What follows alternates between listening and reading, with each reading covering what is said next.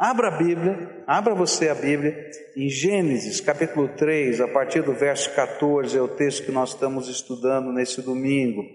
Gênesis capítulo 3, versículos, versículos 14 em diante. A palavra do Senhor nos diz assim, Gênesis 3, a partir do verso 14. Então o Senhor Deus disse à cobra: por causa do que você fez, você será castigada. Entre todos os animais, só você receberá esta maldição. De hoje em diante, você vai andar se arrastando pelo chão e vai comer o pó da terra.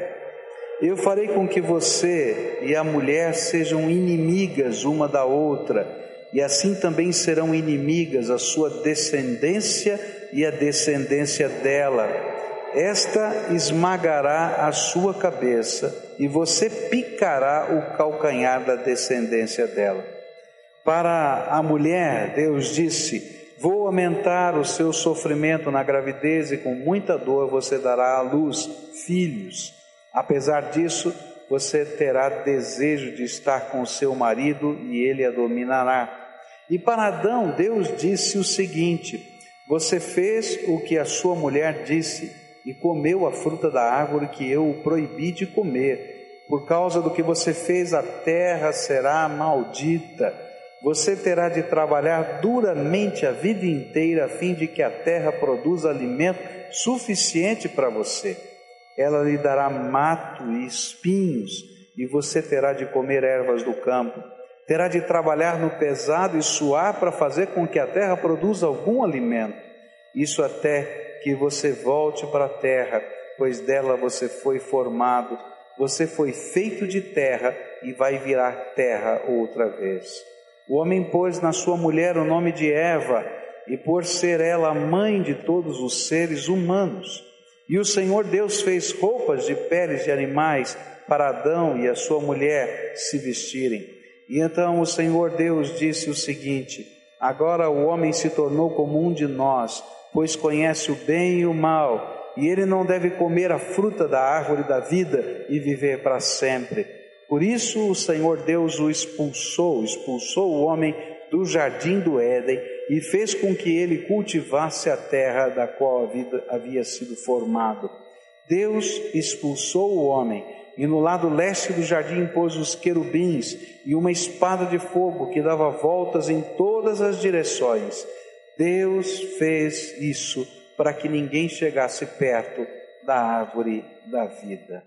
Aprendemos esse texto nos ensina os efeitos exteriores ao homem do pecado. Nós vimos a semana passada que o pecado afetou o coração, a mente, os sentimentos do homem. Mas ele não afetou só o coração, a mente e os sentimentos. Ele também teve consequências em todo o universo. E hoje pela manhã nós aprendemos isso.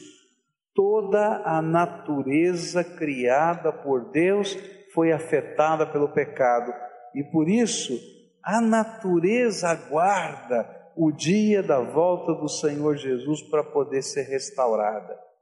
Mas nessa noite eu queria olhar para como o pecado afetou a nossa espiritualidade. A gente começou a estudar Gênesis sob a ótica de que Deus queria ter comunhão com o homem. E por isso, o primeiro lugar sagrado do universo não foi um templo construído pelo homem, foi o jardim do Éden que Deus preparou para o homem. Mas agora, nesse texto, a gente vai ver como a espiritualidade, a comunhão com Deus, até as forças demoníacas entraram na história da humanidade, como a nossa vida é afetada, a nossa vida espiritual é afetada por tudo isso. Olha só o que a Bíblia vai ensinar. A primeira coisa que a gente vai aprender é que a Bíblia nos diz, aqui em Gênesis, e depois vai explicar isso no Novo Testamento, no Velho Testamento, em tantos outros lugares. que por causa do pecado, uma inimizade é instituída contra Satanás e toda descendência humana. Porque o pecado entrou, se instalou dentro da humanidade aquilo que a gente chama de batalha espiritual. Olha só o que a Bíblia diz em Gênesis 3,15. E eu farei com que você e a mulher, está falando da cobra, está falando da serpente, que simboliza Satanás, sejam inimigas uma da outra e assim também serão inimigas a sua descendência e a descendência dela. E esta esmagará a sua cabeça, e você picará o calcanhar da descendência da mulher. A Bíblia nos fala que uma inimizade nasce aqui em Gênesis 3 entre Satanás, que antes era um anjo caído e inimigo de Deus, mas que agora, a partir da entrada do pecado no contexto da humanidade, ele não se torna apenas inimigo de Deus, mas ele se torna inimigo, acusador e destruidor de todo ser humano. A Bíblia vai ensinar que ao longo da história, Satanás vai trabalhar essa inimizade de maneiras diferentes. A gente vai ler, por exemplo, o livro de Jó, no capítulo 1, e vai dizer que ele aparecia, que ele não pode mais aparecer agora, nas regiões celestiais só para acusar aqueles que eram servos de Deus. E é por isso que a palavra Satanás significa acusador significa aquele que é contrário. E Deus tinha que ter paciência de aguentar o passeio de Satanás no seu céu, porque ele me amava e amava você. Eu toda vez que li o capítulo 1 de Jó, eu ficava bravo. Eu dizia assim: olha, por que, que Deus não pega e manda esse Satanás logo embora de uma vez e dá um fim nele de uma vez? É tão fácil para ele, né? já está derrotado tudo mais. Mas aí eu descobri uma coisa, estudando a Bíblia, que no dia em que ele fizesse o juízo dele cair sobre Satanás, porque Deus é santo e justo, ele deveria fazer o juízo dele cair sobre o homem que também havia pecado. E então Deus tinha uma paciência danada de aguentar Satanás passeando no seu céu, porque ele amava você e a mim. Mas chegou um dia, diz a Bíblia, quando Jesus morreu e ressuscitou, que houve o plano de Deus para nossa salvação se concretizou na obra que Jesus realizou na cruz do Calvário, que Deus disse: agora chega, não preciso mais que Satanás passeie por esses lugares. Isso se encontra no livro do Apocalipse, no capítulo 12. E olha só o que vai acontecer. Eu não tenho tempo de explicar toda essa doutrina, mas eu queria mostrar isso para você. Olha só o que diz no capítulo 12, versículo 9: O enorme dragão foi lançado fora do céu.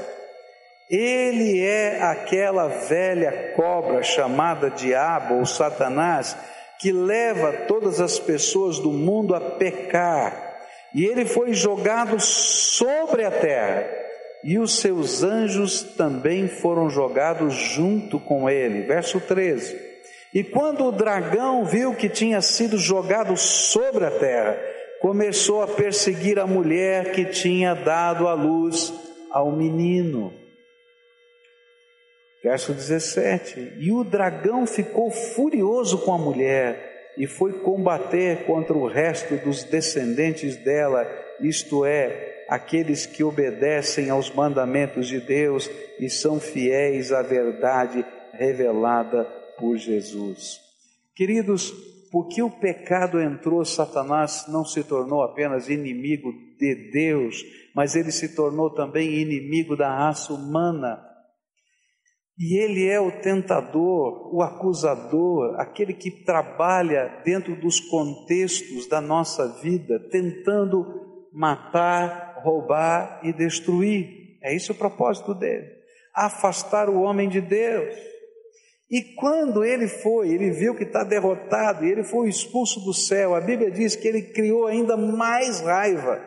E ele está aqui na terra hoje. Por isso que a Bíblia diz que o mundo jaz no maligno. E ele está tentando controlar a cultura, e ele está tentando controlar o jeito de viver da humanidade, das famílias, e não tem nada de bom no jeito que ele faz ou controla, porque o objetivo dele é destruir. E uma batalha tremenda espiritual está acontecendo, porque um dia o pecado entrou na vida humana. O que, que eu quero dizer com isso? Queridos, há coisas que acontecem na sua vida que não tem nada a ver com a sua capacidade de gerir as coisas, resolver problemas, e que não vão ser resolvidas, que não serão tratadas se não houver uma intervenção do Todo-Poderoso na tua vida porque o inimigo vem tentando destruir. Você já percebeu que existem coisas que não são normais? Eu me lembro de uma ocasião que José Carlos me contou isso, esse missionário que está lá em Venceslau Brás, o circo da vida estava montado numa dos bairros aqui da cidade de Curitiba, e lá no circo da vida, pregando a palavra e no trabalho social, uma senhora procurou o pastor e disse assim: Olha, eu tenho um problema, eu preciso de ajuda, preciso de socorro. Eu, o meu marido abusa da minha filha sexualmente e eu não sei como resolver essa questão. Aqui em Curitiba, num dos bairros da cidade. Bom, o pastor José Carlos foi para aquela casa não com outra intenção a não ser de tentar ajudar aquela família e tomar algumas providências que fossem até legais para que aquela família pudesse ser preservada. Mas quando ele chegou lá, o Espírito de Deus tocou o coração daquele pastor e disse: Olha, isso aqui é uma ação demoníaca. E quando ele foi conversar com o homem cheio do Espírito Santo, ele repreendeu as hostes satânicas que estavam sobre aquele homem. E aquele homem parecia um gato, começava a subir pelas paredes que nem gato, urrando, endemoniado. Aquele homem foi liberto pelo poder de Jesus, recebeu Jesus como Senhor e Salvador. Aquela mulher recebeu Jesus como Senhor e Salvador. Aquela filha abusada recebeu Jesus como Senhor e Salvador. E aquela família foi restaurada porque Jesus entrou naquela casa. Há coisas que a gente não consegue explicar como é que podem acontecer, como é que a maldade humana pode ser tão absurda quanto isso. Eu confesso para você que quando eu escuto coisa assim, o meu sangue italiano ferve. Eu tenho que falar baixinho, a vontade que eu tenho é pegar assim. Não entendo como é que pode ser uma coisa dessa. Mas a Bíblia me diz que além das coisas naturais que estão acontecendo no dia a dia, que eu posso entender, que posso explicar, existem poderes espirituais que as pessoas convidam para entrar dentro do seu coração, em cultos que celebram determinadas entidades que não são entidades divinas nenhuma, mas são demônios. E essas pessoas ficam à mercê destas coisas e que o inimigo não apenas possui pessoas, mas que o inimigo também possui a mentalidade, o jeito de pensar de uma sociedade. E essa mentalidade, esse jeito de pensar corrompido, destrói as bases naturais da vida: o amor, a família, o compromisso, o sacrifício de um para com o outro. E a Bíblia está falando que isso faz parte de um contexto de batalha espiritual, porque Satanás ferozmente agora persegue a descendência da mulher, conforme a profecia que estava em Gênesis. como perseguiu o filho da mulher, que aqui é simbolizado por Jesus, o Salvador. E quando fala lá que esse filho, esse descendente seria picado por ela, foi por isso que Jesus morreu na cruz do Calvário, para que todo o poder de Satanás, fosse cravado na cruz, destruído na cruz, e nós pudéssemos ter salvação e libertação eterna. A palavra de Deus vai dizer em Efésios capítulo 6, versículos 10, 11 e 12.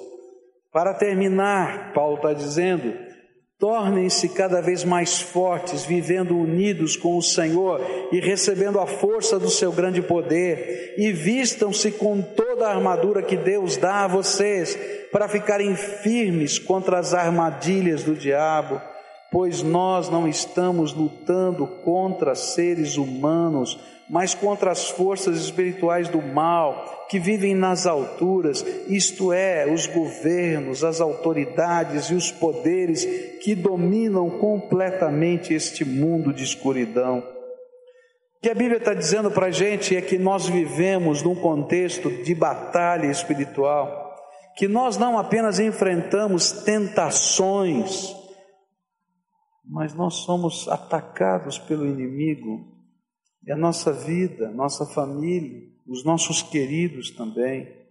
E sem a graça de Deus nós não podemos vencer.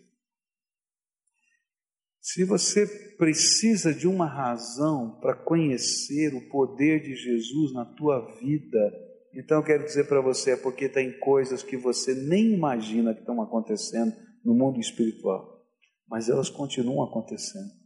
E você precisa da graça do Todo-Poderoso na vida, no dia a dia, nas dimensões diversas da sua vida. Você precisa que Jesus o lave, porque algumas vezes você se torna um instrumento de Satanás na terra. Não são os outros, não só, mas você, mesmo sem querer. E nós precisamos ser transformados interiormente pela graça de Jesus, senão nós passamos a fazer parte do cenário dessa batalha. A segunda coisa que esse texto vai dizer lá em Gênesis para nós é que não apenas nós entramos na dimensão da batalha espiritual e ela começa a existir na terra, mas a comunhão que o homem tinha com Deus se quebrou. Então, os versos 22 a 24 de Gênesis vão dizer: Então o Senhor Deus disse o seguinte: Agora o homem se tornou como um de nós, pois conhece o bem e o mal, e ele não deve comer a fruta da árvore da vida e viver para sempre. Por isso o Senhor Deus expulsou o homem do jardim do Éden e fez com que ele cultivasse a terra da qual havia sido formado. E Deus expulsou o homem e no lado leste do jardim pôs os querubins e uma espada de fogo que dava voltas em todas as direções. E Deus fez isso para que ninguém chegasse perto da árvore da vida. A Bíblia ensina que uma segunda consequência espiritual do pecado é que o pecado rompe rompeu a comunhão que existia entre Deus e o homem. E por isso o homem não pode mais habitar o jardim de Deus. Porque agora se levantou uma barreira espiritual entre Deus e o homem. Uma barreira que o homem não consegue atravessar sozinho ele precisa da graça de Deus e da intervenção salvadora de Deus. É interessante que depois do jardim do Éden, o homem sentiu saudade de ter um encontro com Deus. E é por isso que em todos os lugares dessa terra você vai encontrar o homem criando religiões. Sabia? Não existe um lugar neste mundo em que o homem não invente uma religião. O que quer dizer religião? Religião, é, inclusive na sua, na sua origem, essa palavra, né, quer dizer religar. O homem sente o vazio e a necessidade de estar na presença de Deus e ele tenta construir o lugar da comunhão de novo. E ele tenta reconstruir o Éden outra vez. E ele constrói altares, e ele constrói ídolos, ele constrói filosofias, ele constrói sociedades, ele constrói mecanismos de pensamento mas toda essa expressão de religiosidade não atinge o objetivo que é a verdadeira comunhão com Deus. Um buraco imenso separa o homem de Deus. O livro de Isaías vai dizer que os nossos pecados fazem separação entre nós e o nosso Deus. E essa é a razão que muitas vezes nós não somos abençoados. O pecado, como instituição na humanidade, criou isso, mas o meu pecado e o seu pecado faz isso todo dia. Levanta barreiras entre eu e Deus. E eu fico tentando, às vezes, achar um caminho mas eu não consigo inventar esse caminho, porque esse caminho não está nas minhas mãos, nem na minha capacidade de reconstruir. E é interessante o simbolismo disso. Quem expulsou o homem do jardim, do lugar sagrado? Quem foi? Foi Deus. E o que ele fez? Colocou nas portas do jardim um anjo chamado querubim, que é um anjo guerreiro, com uma espada flamejante de fogo, que impede que a gente possa por nós mesmos voltar ao lugar sagrado. Só uma intervenção de Deus pode fazer isso. Eu não consigo construir a minha salvação, a minha comunhão com Deus com boas obras. Eu não consigo construir a minha comunhão com Deus e a minha salvação por uma filosofia adequada de vida. Eu preciso de um Salvador, eu preciso de Jesus vindo e tocando a minha vida. Alguns anos atrás eu fui fazer uma visita a uma senhora ela estava enferma e cheguei na casa daquela senhora, ela tinha vários símbolos de fé espalhados pela sua casa, vários símbolos de fé. Ela era uma pessoa religiosa. E eu fui lá para orar e fui muito bem-vindo por estar lá para orar por ela, porque ela estava enferma. E quando eu terminei de fazer a oração, aquela senhora olhou para mim e falou assim: Pastor, eu posso lhe fazer uma pergunta? Eu disse: se eu souber, por que nós chamamos Jesus de Salvador? E aí, quando eu ouvi essa pergunta, me deu um, um negócio ruim dentro do coração. Veja bem, aquela mulher tinha tantos símbolos de fé guardados na sua casa, ela sentia necessidade de ter comunhão com Deus, mas ela não entendia principal. Por que, que ela precisava de um Salvador? E aí eu me lembro que eu conversando com ela disse alguma coisa parecida com isso. Olha, se alguém dissesse para a senhora que um bombeiro salvou uma vida, o que, que a senhora imaginaria? Ah, estava tendo um incêndio, tá? E o bombeiro chegou e salvou alguém do incêndio. Muito bem. E se eu dissesse para a senhora que um salva-vidas, né, lá na praia, salvou a vida de alguém, o que, que a senhora imaginaria? Disse, ela disse: Ah, claro, essa pessoa estava se afogando ali no mar, ele entrou para salvar. Pois bem, Jesus é o Salvador porque há um grande perigo acontecendo. Eu e você estamos separados de Deus, nós não temos comunhão com Deus. E os nossos pecados que fazem separação entre nós e Deus também nos impedem de entrar um dia no céu de Deus. E porque nós estamos separados de Deus, um dia virá o juízo de Deus sobre toda a terra. E um dia Deus vai lançar no lago de fogo e enxofre, que é a segunda morte, que é o inferno, Satanás e os seus demônios, porque por enquanto eles estão na terra. E no dia em que ele fizer isso, ele vai lançar todo homem, toda mulher que não tem salvação. Por isso Jesus veio a esse mundo, morreu no meu lugar e no seu lugar, porque a Bíblia diz que o salário do pecado é a morte, mas o dom gratuito de Deus é a vida eterna em Cristo Jesus. E se Jesus não for o meu Salvador e o seu Salvador, naquele dia não tem religião, não tem mecanismo humano, não tem contabilidade de boas obras que seja suficiente diante da santidade de Deus. Eu preciso ser salvo, arrancado pela graça. Por isso só tem um caminho é como se a gente estivesse num abismo e eu não consigo pular para o outro lado. Você consegue imaginar essa cena? E de repente alguém coloca uma ponte e essa ponte tem a forma de uma cruz, porque foi exatamente isso que Jesus fez. Ele, o Deus vivo, encarnou-se na forma humana, tomou o nosso lugar na cruz do Calvário e morreu por nós Lá no livro de Gênesis vai morrer um animalzinho.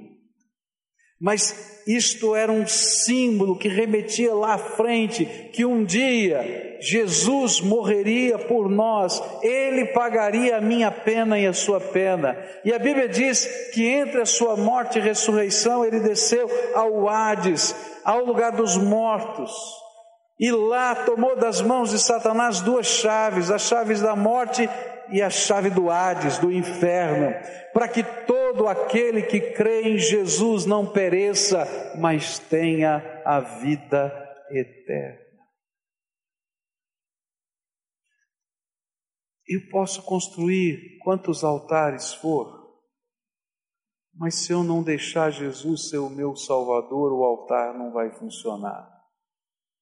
É interessante que quando termina o capítulo 3 de Gênesis, eu não vou ter tempo de estudar o capítulo 4, que nós vamos começar a campanha de oração, mas no capítulo 4 são construídos dois altares.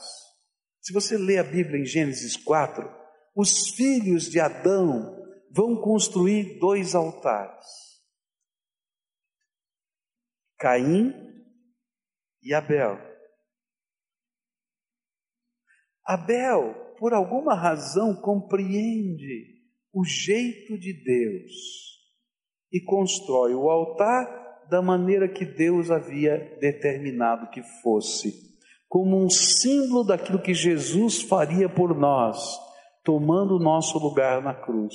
Por isso ele ofereceu um animalzinho sobre o altar. Mas Caim disse: Para que, que eu tenho que fazer do jeito de Deus? Eu vou fazer o altar do meu jeito e vai funcionar da mesma maneira.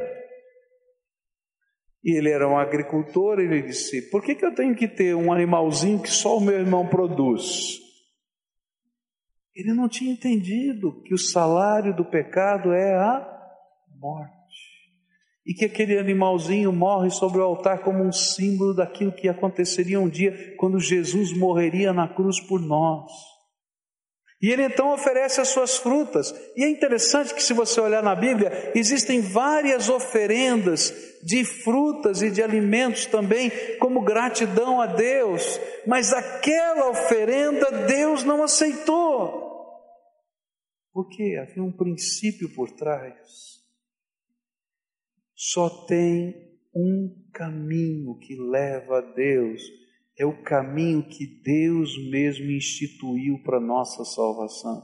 Você pode continuar com a sua religião tentando se conectar com Deus, mas vai ser o caminho de Caim, vai bater na trave, Deus não aceita, porque não funciona, porque o único que é capaz de perdoar os nossos pecados, lavar os nossos pecados, transformar nossa vida, nos redimir, nos arrancar do poder das trevas e colocar a gente no reino da luz, do amor de Jesus, é só Ele, o Salvador Jesus.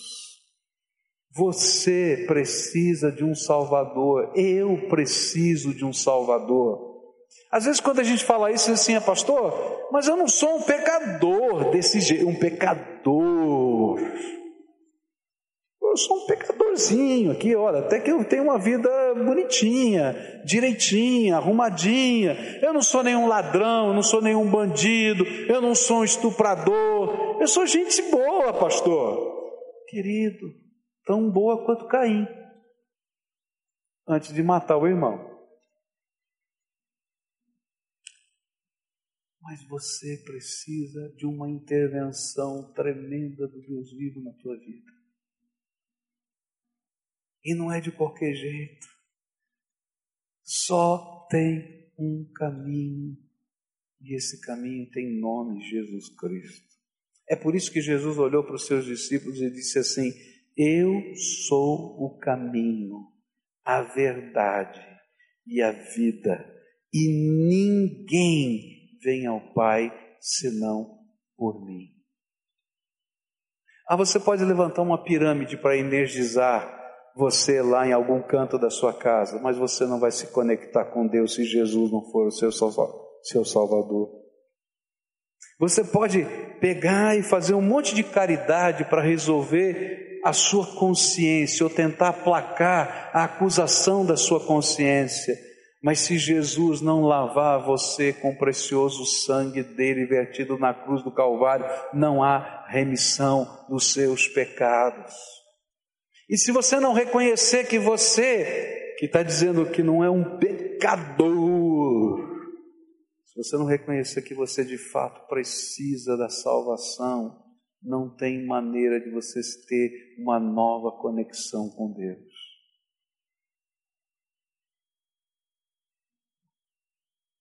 É por isso que Gênesis 3,15 é a primeira profecia na Bíblia que fala a respeito de Jesus. O descendente da mulher vai esmagar a cabeça da serpente e a serpente vai picar o seu calcanhar. E logo depois você vai ver Deus matando um animalzinho, fazendo dele roupas para o homem, dizendo: Olha, você está entendendo? O salário do pecado é a morte. Gênesis 4 vai dizer: Não posso aceitar só essas frutas, porque o salário do pecado é a morte, e o jeito da salvação é Jesus tomar o meu e o seu lugar na cruz do Calvário. É por isso que Paulo vai dizer assim: se Jesus não ressuscitou, é vã a nossa fé. Porque, querido, se ele tivesse morrido e tivesse ido para o Hades, não teria salvação para nós, mas porque ele saiu de lá com as chaves da morte e do inferno nas suas mãos, eu posso ser salvo. E quando ele chegou com essas chaves lá no céu, Apocalipse 12, os anjos do Senhor começaram a festejar, e diz a Bíblia que Miguel reuniu os demais anjos e disse assim: vamos fazer uma limpeza. Satanás vai embora daqui agora, porque o Filho do Deus vivo já comprou a salvação para todos aqueles que creem no seu nome. E se você ler lá Apocalipse 12, vai ver que essa salvação foi comprada no precioso sangue de Jesus vertido na cruz do Calvário. Sabe por que as pessoas podem ser libertas do poder das trevas? Eu falei que é a batalha espiritual, mas a libertação é porque o sangue de Jesus já pagou todo o preço. E quando o acusador acusa-nos dos seus pecados, o Senhor intervém e luta por nós e diz: Por Ele eu morri, por Ele eu ressuscitei, e dele é a vida, porque eu sou o Salvador dele. Vai embora daqui, Satanás. É assim. Você continua pecador. Isso é duro, né? Eu continuo pecador. Você continua pecador. Mas o Espírito Santo é lançado dentro da nossa alma e a Bíblia diz que Deus faz uma nova aliança conosco por causa da graça dele. E ele escreve as suas leis dentro do nosso coração e o seu espírito testifica com o nosso espírito que somos filhos de Deus até o dia em que esse corpo vai ser transformado à semelhança da glória do ressurreto filho de Deus. e aí o pecado não vai existir mais na nossa vida. Mas enquanto a gente estiver aqui, o Espírito Santo vai dizer para a gente: para, filho, desvia desse caminho, porque eu tenho um caminho melhor para você. Levanta, você não é mais alguém que precisa ficar na lama, porque eu posso te levantar. Vem comigo, eu tenho uma nova vida para você. E você tropeça às vezes e cai. E ele diz: não fica aí não, porque essa não é a tua vida. Eu tenho um caminho novo. Novo e santo caminho. É o caminho de Jesus na nossa vida.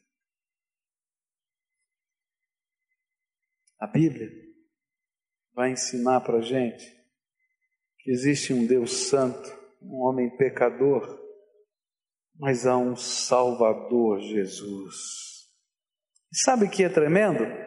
É que a árvore da vida, que era proibida ao homem, por isso ele foi expulso do jardim, e por isso a morte física se instituiu na terra, porque o salário do pecado é a morte.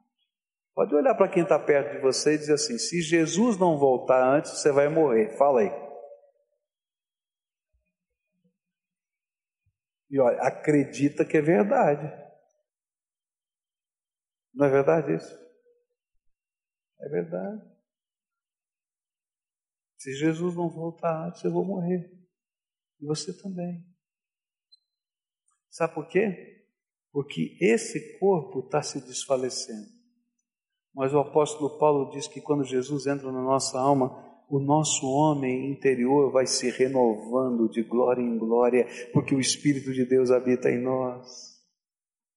E sabe o que a Bíblia diz? É que no momento, se você é um servo do Senhor Jesus, no momento que você fechar os seus olhos aqui na terra, não vem nenhum anjo buscar você, não, viu? Pode ficar, não ficar preocupado, não vai vir nenhum anjo buscar você não. O próprio Salvador vem pegar você no colo e levar para a glória eterna. Está na Bíblia isso.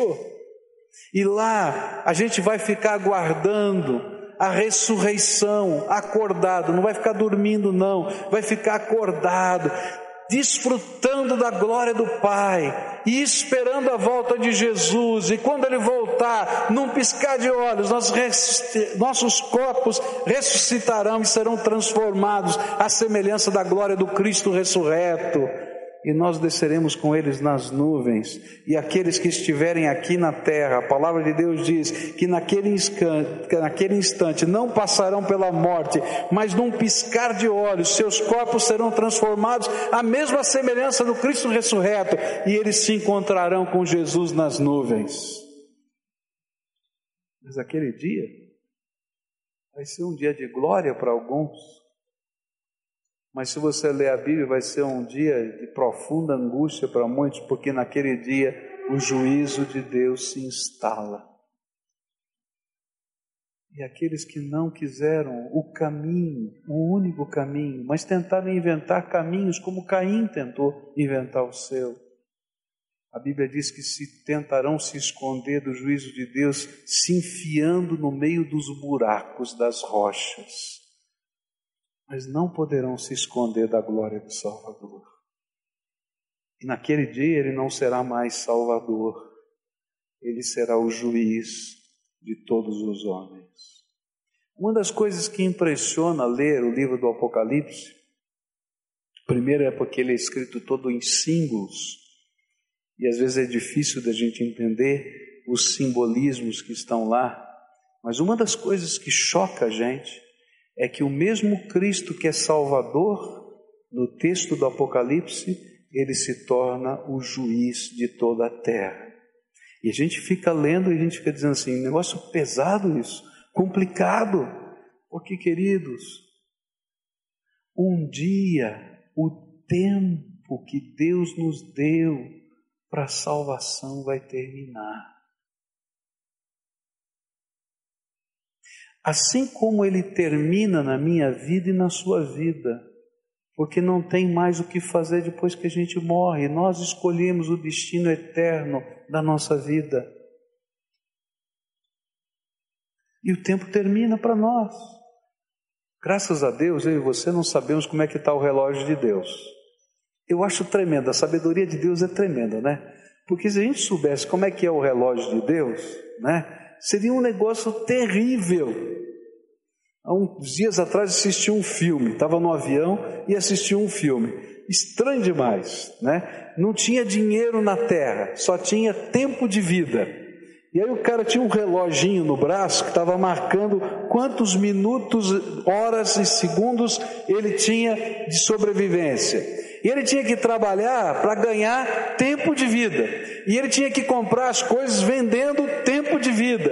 E era terrível, porque o tempo ia se esgotando e as cenas eram tremendas. Eles corriam para um lado e para o outro, tentando emprestar um pouquinho de tempo de vida um para o outro. Mas o tempo acabava. Na vida da gente é assim. Aqui, o tempo da minha vida é o tempo da paciência de Deus para que eu tome uma decisão de buscar o Salvador. Mas um dia, o tempo dessa terra e dessa humanidade vai se esgotar e Deus vai intervir para poder criar um novo céu, uma nova terra, porque esses já estarão consumidos. Quero terminar dizendo para você o seguinte: você precisa de um Salvador.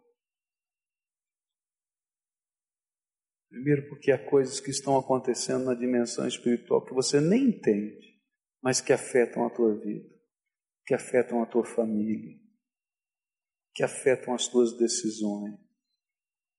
E só o sangue de Jesus pode romper o ciclo da desgraça que o inimigo lança sobre essa terra e sobre nós. Mas não para aí, não. Você precisa de um Salvador, porque aí dentro da tua alma existe uma fome, uma necessidade de Deus. Você tem fome de Deus dentro da sua alma. E essa fome de Deus é um sinal de Deus dizendo para você: Deus quer ter comunhão com você, só que você não pode reconstruir o jardim de Deus, porque o lugar sagrado, o verdadeiramente sagrado, é dom do Espírito de Deus. E quando a gente recebe Jesus, o lugar sagrado é reconstruído dentro do nosso coração, porque Ele abre as janelas dos céus e derrama do seu Espírito Santo dentro de nós. E a Bíblia diz que você se torna templo do Espírito Santo de Deus. Sabe por que esse lugar é um templo? É porque tem mais de duas ou três pessoas que são templo de Deus e o Espírito de Deus está entre nós. Se não tivesse ninguém aqui, cheio do Espírito, você podia entrar nesse lugar, seria simplesmente uma construção, porque as paredes não detêm a graça de Deus, só o coração humano detém a graça de Deus. E nessa noite eu vim fazer um apelo para você. Um apelo. É um clamor. A Bíblia diz lá no segundo livro de Coríntios, no capítulo 5, que Deus nos colocou como ministros da reconciliação entre Deus e o homem. E lá em 2 Coríntios capítulo 5 ele diz assim: Olha, é como se Deus estivesse dizendo para a gente, como um grande apelo, usando pessoas, usando a vida, circunstâncias, para de ser inimigo de Deus. Você vai dizer, mas como é que eu sou inimigo de Deus? Eu até estou buscando a Deus mas você está cercado e vive num contexto que o inimigo domina e você precisa de uma intervenção salvadora. E para ser amigo de Deus, só com o sangue de Jesus que nos purifica de todo pecado. E nessa noite eu vim aqui hoje desafiar você a receber Jesus como Senhor e Salvador da sua vida. É um pacto com Cristo onde você vai reconhecer algumas coisas, que você é pecador, que essa barreira existe entre você e Deus, que você não pode reconstruir sozinho esse jardim de Deus na sua alma, que você precisa que o sangue de Jesus vertido lá na cruz do Calvário, o sacrifício dele, a sua morte, a sua ressurreição, sejam redentoras da tua vida. E você precisa que ele liberte de todo o poder das trevas que circunda a tua vida e instale dentro do seu coração o Espírito Santo e esse Espírito Santo faça de você um templo vivo para a glória de Deus. E sabe o que vai acontecer? O Espírito de Deus vai entrar aí no seu coração e vai testificar na sua alma que você é filho amado de Deus. E ele vai começar a te ensinar a dar os passos de fé um por um, para que haja reconciliação eterna entre você e Deus. Eu não venho aqui pregar uma religião. Eu adoraria que você fosse membro da Igreja Batista, mas não é isso que salva. Eu vou dizer com tristeza: tem alguns membros da Igreja Batista que vão para o inferno. Porque se não receberem Jesus como Senhor e Salvador, vão para o inferno. Porque o único que salva é Jesus. Se a Igreja Batista for apenas um esquema de religião, não vai funcionar. Porque a única pessoa que salva é Jesus e o único caminho é Jesus. E eu e você precisamos de Jesus e precisamos de um Salvador. A minha pergunta é: hoje, o Espírito de Deus habita o seu coração e testifica na sua alma que você está salvo. Porque uma das promessas de Deus é que se você fez um pacto com Jesus, o temor e o medo de que você não vai para o céu vai desaparecer da sua alma, porque o Espírito de Deus vai testificar o seu espírito que você foi selado com Ele para a vida eterna. Agora, se você tem dúvida disso, você está precisando de um Salvador na tua vida. Pode ser até que você faça parte de alguma igreja batista, presbiteriana, evangélica, católica, qualquer uma, não me interessa. Se você não tiver Jesus como Senhor da tua vida, um pacto de vida com Ele, onde Ele vai dizer para você como você vai viver, e você vai obedecê-lo porque Ele é o Senhor da sua vida, e você vai seguir o único caminho.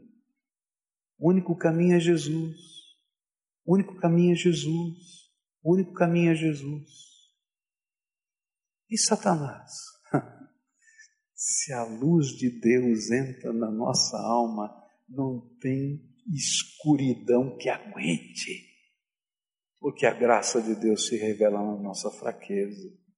Você lembra do texto que Paulinho falou aí, né? Se tem alguma coisa em que eu posso me orgulhar, não é da minha força, da minha capacidade, da minha fraqueza, porque o poder de Deus se aperfeiçoa na minha fraqueza revelada na graça salvadora de Jesus na minha vida.